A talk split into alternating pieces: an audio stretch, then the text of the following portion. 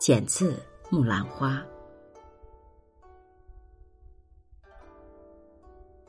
红旗高举，飞出深深杨柳渚。古击春雷，直破烟波，远远回。欢声震地，惊退万人征战气。金碧楼西，贤德锦标第一归。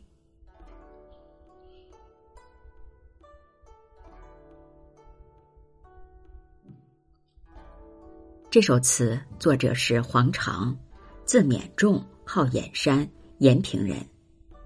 元丰五年举进士第一，曾任明殿学士、礼部尚书等职。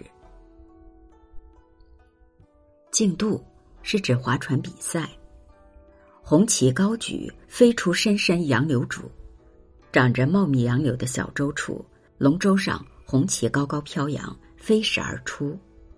春雷形容鼓声像春雷一样响个不停，惊退万人征战气，指龙舟竞赛激烈的气势，就像打仗一样，把观众都惊呆了。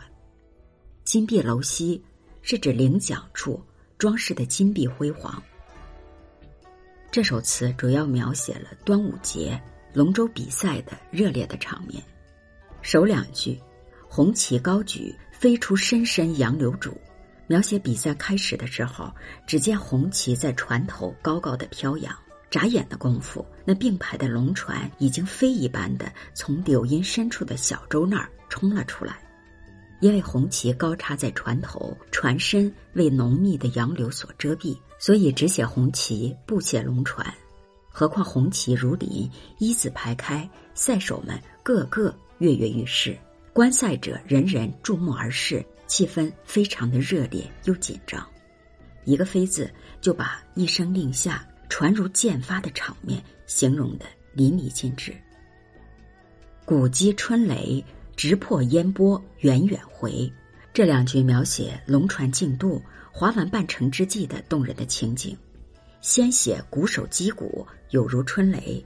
不仅渲染出激烈竞争的气氛，还烘托出参赛龙船众多、鼓声震天动地的景象。观赛者心情无比兴奋，自不待言。直破烟波，写划桨手们全力以赴、勇往直前，使得条条龙船冲破激浪，搅起如烟似雾的水汽，气势是何等的雄壮。远远回，则是把船去如箭。转瞬即达半程终点，而急转回头的情形和盘托出，用语是何等的凝练。上阙的四句写尽了准备、出发、奋进、回转的全过程，有声有色，静动相称，语言精炼，气势磅礴。下阙四句描画转入对夺魁龙船的特写，欢声震地，惊退万人征战气。